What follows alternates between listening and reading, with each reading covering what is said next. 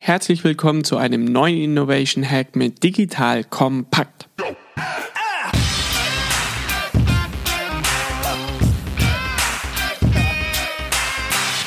Mein Name ist Robert Botmeier, ich bin Co-Gründer von Disruptive.com und wir helfen Unternehmen, ihr Business völlig neu zu denken, sich in der Lösungsfindung von völlig anderen Industrien inspirieren zu lassen, um einfach in der eigenen Branche disruptive Innovation in hoher Geschwindigkeit zu entwickeln. Und in der heutigen Folge möchte ich euch vorstellen, wie man es schafft, digitale Innovation in der eigenen Organisation zu etablieren. Insofern lasst uns direkt anfangen. Warum scheitern eigentlich so viele Innovationsinitiativen? Warum kommen nur so wenige Projekte irgendwie in der Organisation an und werden wirklich ausgerollt? Ich möchte euch sechs Tipps vorstellen, was die wichtigsten Aspekte sind, wie ich es schaffe, neue Projekte, neue Innovationen, ausgeflippte und völlig neue Ideen in der eigenen Organisation durchzuboxen. Tipp Nummer eins: atomisiert Aufgaben und Entscheidungen, um Mitarbeiter nicht zu überfordern. Wenn man Mitarbeitern Aufgaben auf den Tisch legt, die vom Alltag abweichen, sind die meisten Leute in der Regel erst einmal überfordert. Wenn man jahrelang einem Prozess folgt und man soll diesen plötzlich hinterfragen, das führt das in der Regel erst einmal nur zu Denkblockaden. Besser ist es, große Herausforderungen lieber in kleinere Teilaufgaben aufzusplitten. Das heißt, recherchiert nach Unternehmen, die das gleiche Problem schon mal komplett anders gelöst haben als das eigene Unternehmen, zeigt auf, was diese Lösungen auszeichnet, überlegt euch, wie dies für unser eigenes Unternehmen aufgegriffen werden kann und was das bedeutet. Das heißt, je mehr man große Aufgaben in kleinere Teilaufgaben unterteilt und je mehr diese formuliert sind wie typische Alltagsaufgaben, umso eher werden Mitarbeiter und Mitarbeiterinnen auch bei innovativen Fragestellungen zu sehr guten Ergebnissen kommen.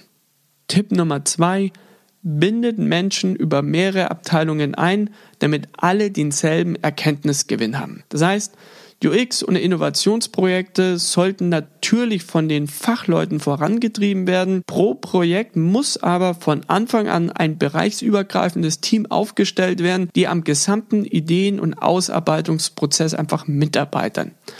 Das schließt Leute auch aus dem Controlling genauso ein wie Leute aus der Entwicklung sowie irgendwie wichtige Entscheider aus dem Management. Dadurch wird einfach sichergestellt, dass eine Idee ganzheitlich aus verschiedenen Blickwinkeln beleuchtet wird. Das heißt, klettert nicht wie Moses allein auf dem Berg, versucht dann nicht mit den von euch vorgefundenen Geboten die ganze Organisation zu erleuchten.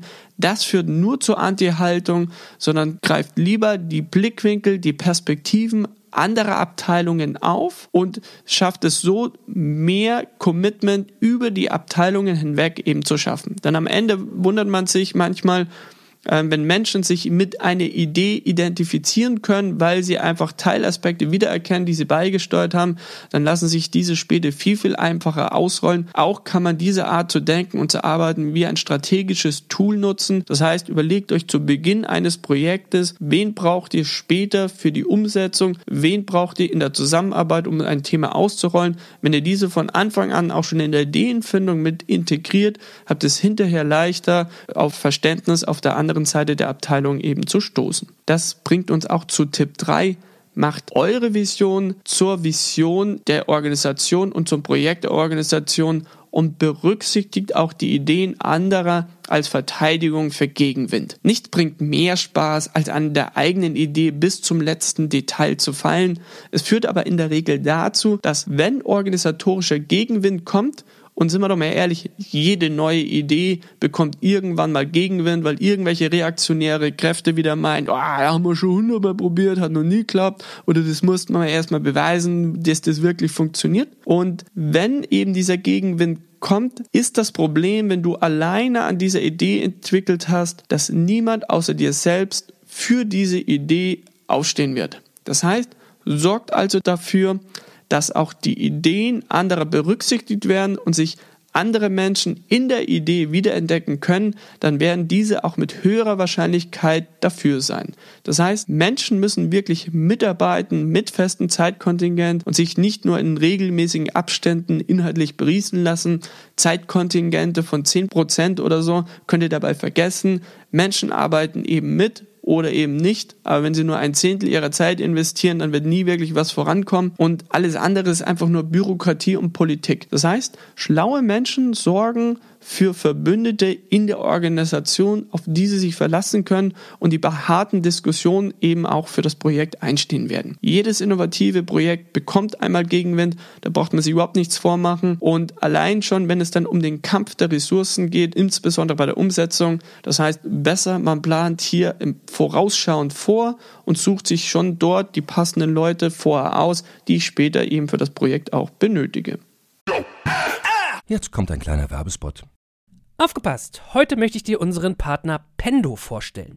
Pendo ist eine All-in-One-Lösung für Produktanalyse, Produktentdeckung, In-App-Anleitungen und Session-Replays, damit du die Benutzererfahrung sowohl deiner KundInnen als auch der Mitarbeitenden deutlich verbessern kannst. Auf KundInnenseite kannst du also den Wert deines Produktes und die Nutzungsdauer maximieren. Dadurch werden deine NutzerInnen motiviert, mehr Produkte zu erwerben. Und für deine Mitarbeitenden wiederum wird die Produktivität gesteigert, indem die Nutzererfahrung von internen oder externen digitalen Tools erleichtert wird, um diese dann auch effektiver zu nutzen. Wenn du also die User Experience in deinem Business steigern möchtest, solltest du unbedingt mal bei Pendo vorbeischauen. Unter digitalkompakt.de/slash Pendo habe ich dir eine Weiterleitung eingerichtet, schreibt sich P-E-N-D-O und dort kannst du das Ganze sogar einfach mal gratis testen. Und alle Infos findest du wie immer auch auf unserer Sponsorenseite unter digitalkompakt.de/slash Sponsoren. Werbung Ende.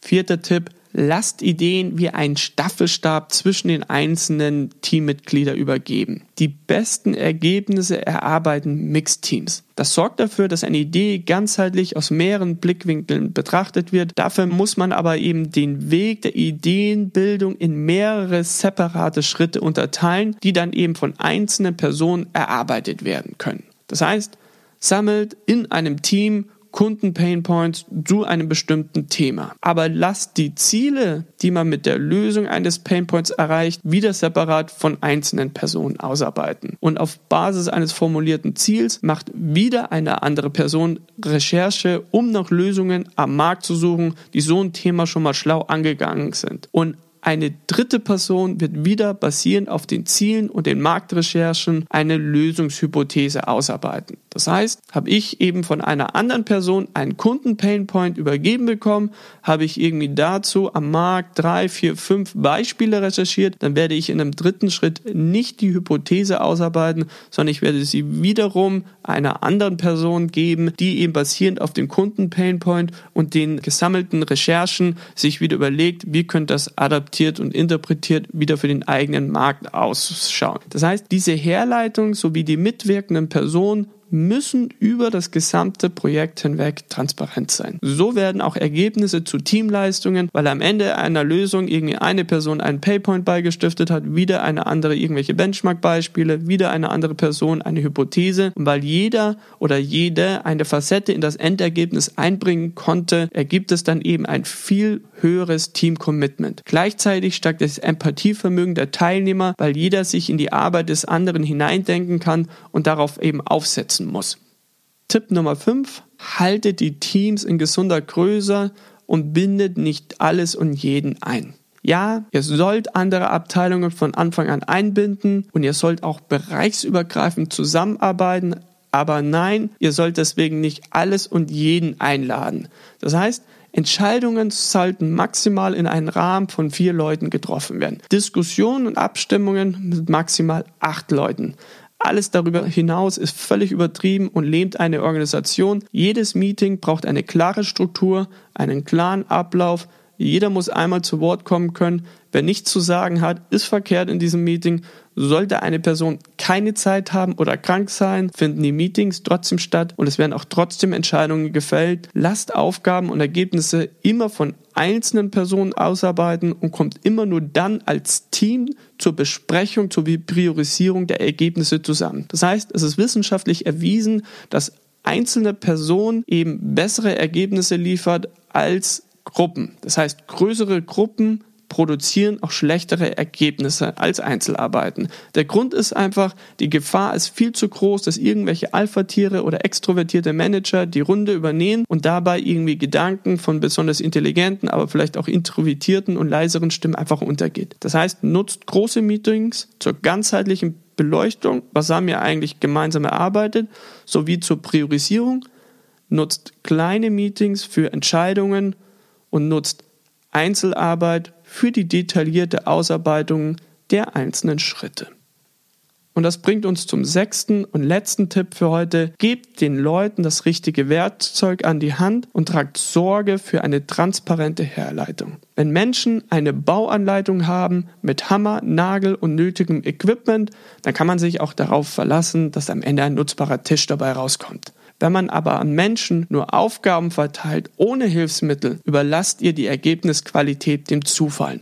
Tragt also Sorge, dass es Vorlagen gibt, Ideen, Methoden und Vorgehensweisen, die jeder versteht und jeder anwenden kann und sollen eben nicht Leute Zeit mit organisatorischen und administrativen Dingen verschwinden, wie Folien bauen, sondern sie sollen einen großen Teil ihrer Zeit in inhaltlich arbeiten. Das heißt, seid zu 100 Prozent transparent in eurem Denkprozess, inklusive der von euch benutzten Quellen. Weil niemand traut einem, wenn die Idee plötzlich auf der Toilette oder beim Duschen kam. Alle sollten als Standard wissen, wie ihr vorgegangen seid und diese Vorgehensweise sollte und muss in der Organisation als gut befunden werden, so dass ihr nur noch immer über die Ergebnisse diskutieren müsst und nicht jedes Mal, äh, wie seid ihr da drauf gekommen, wie seid ihr dabei vorgegangen. Und notfalls muss man andere Abteilungen einmal schulen, damit das vollstes Vertrauen in die Herleitung existiert und besteht. Das heißt, haltet pro Projekt den administrativen und organisatorischen Aufwand sowie das Erstellen von Präsentationen etc. durch Vorlagen und feste Herleitungspfade auf ein absolutes Minimum. Create Facts, not Slides. Lasst mich am Ende die sechs Tipps noch einmal ganz kurz zusammenfassen. Erster Tipp, atomisiert Aufgaben, so dass Mitarbeiter nicht überfordert werden. Zweiter Tipp, bindet Menschen über mehrere Abteilungen ein, damit alle denselben Erkenntnisgewinn haben. Dritter Tipp, macht eure Vision zur Vision der Organisation und berücksichtigt die Ideen anderer, damit eben genügend Menschen aufstehen, wenn es mal Gegenwind gibt. Vierter Tipp, lasst Ideen wie einen Staffelstab zwischen Teammitgliedern übergeben, so dass das Endergebnis am Ende eine Teamleistung ist und sich alle damit identifizieren können. Fünfter Tipp, haltet bei aller Liebe der Einbindung und der bereichsübergreifenden Arbeit trotzdem Teams in gesunder Größe und bindet nicht alles und jeden ein, sammelt in großen Teams bis zu acht Leute die Ergebnisse, priorisiert diese, macht in kleinen Teams die Entscheidungen und die inhaltliche Ausarbeitung soll immer in Einzelarbeit erfolgen. Und sechster Tipp, gebt den Leuten das richtige Werkzeug an die Hand, tragt Sorge dafür, dass die Ergebnisse transparent hergeleitet sind, dass so jeder verstehen kann, was ist das Problem, wer löst gut außerhalb der anderen Branche, was bedeutet das für unsere Branche und wie könnte das im Detail aussehen, so dass ihr nicht jedes Mal wieder neu diskutieren müsst. Gebt den Leuten eine klare, transparente Anleitung, wann hat welcher Schritt zu erfolgen, wie hat der zu erfolgen und er gibt den Leuten pro Schritt eine Arbeitsvorlage, damit alle sich zu 100 Prozent auf die inhaltliche Qualität konzentrieren können und nicht ihre Zeit mit administrativen Aufgaben verschwenden. Und wenn ihr diese sechs Tipps in eurem Alltag und als Standard in euren Projekten einfach etabliert und zu Herzen nehmt, dann werdet ihr euch wundern, wie viel Spaß eigentlich innovative Projekte bringen können, was für eine krasse kooperativer Geist entstehen kann und wie sich dann doch um ein Vielfaches einfacher auch innovative, coole Ideen viel, viel leichter in der Organisation durchsetzen lassen. Insofern, ich wünsche euch viel Spaß bei der Anwendung. Wenn ihr dazu Fragen habt, könnt ihr mir auch immer gerne jederzeit schreiben unter rupert.botmeier at disruptive.com oder über die einschlägigen Social Media Plattformen wie Twitter, LinkedIn, YouTube, wie ihr möchtet, wie es für euch am leichtesten und am besten ist. Viel Spaß bei der Anwendung. Viel Erfolg bei der Umsetzung. Ich bin schon sehr gespannt, was für Lösungen ihr eben am Markt etablieren werdet. Tschüss!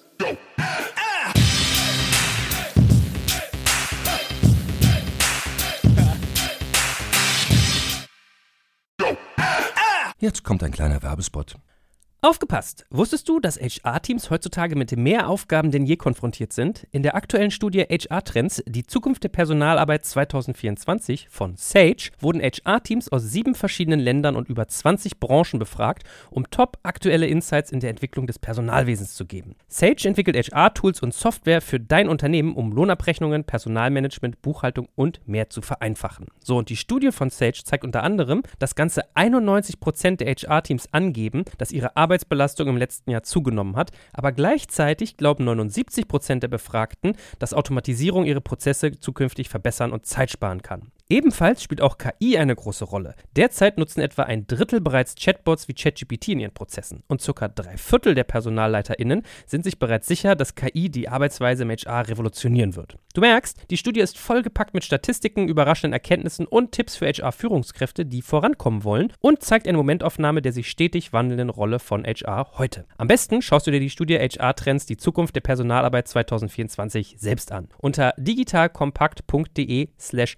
Sage, S-A-G-E, kannst du sie dir komplett kostenlos herunterladen. Und wie immer findest du alle Infos auch auf unserer Sponsorenseite unter digitalkompakt.de slash Sponsoren. Werbung Ende.